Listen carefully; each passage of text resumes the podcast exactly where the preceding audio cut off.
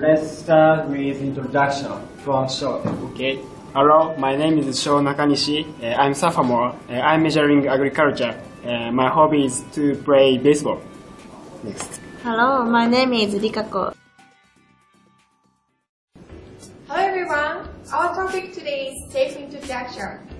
You have just wanted a self-introduction. Every of you has done self-introduction before, and you may have to do it again at any time. But have you ever thought, will my partner really remember me? A self-introduction is usually about two or three minutes long. Is it a very short time? What can you tell your partner in such a short period? Now, I will show you guys two people's self-introduction. First, let's see the case where Japanese student is training to introduce himself to some other Japanese people.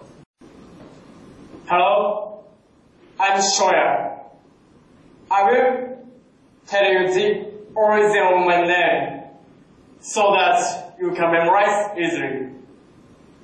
It was my dad who gave me this name, Shoya.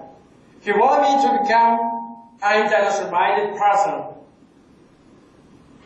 like flying over the world, just as a character should represent, and going to the goal, like an alone. My life will become global, Shoya. I stayed lots of African countries for a year.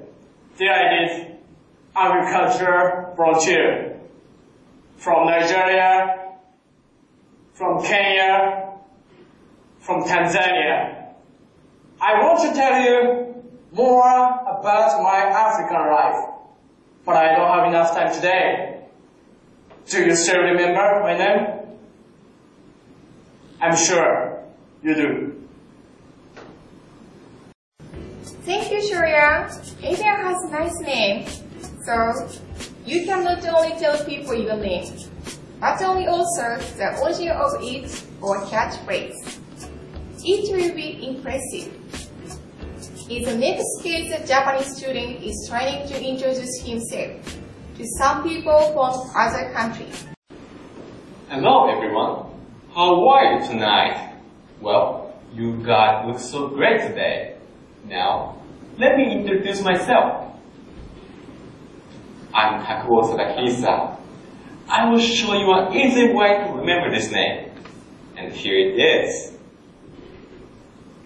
T for talented, A for active, K for kind, U for unusual, and O for outstanding. Well, what a cool name it is. Taku must be a gentleman, huh? As you can see, I'm Japanese, so I will tell you guys what Japanese people are like. And here, first, being on time, punctuality. And here's my episode. I when I go out with my girlfriend, I never keep her waiting. Next, walking together and living in harmony, cooperative. I have this in my character, so I really enjoy doing this e-presentation with my friends. Now, everyone, would you guys do me a favor? What was my name again? Who is this talented, active, kind, unusual, outstanding boy? Yes. As you saw he introduced himself with good point of Japanese. They not used to say for kanji to them. How they don't know. So, you need to tell what your character is. Now, you just saw two people people's introduction and you have learned how to introduce yourself.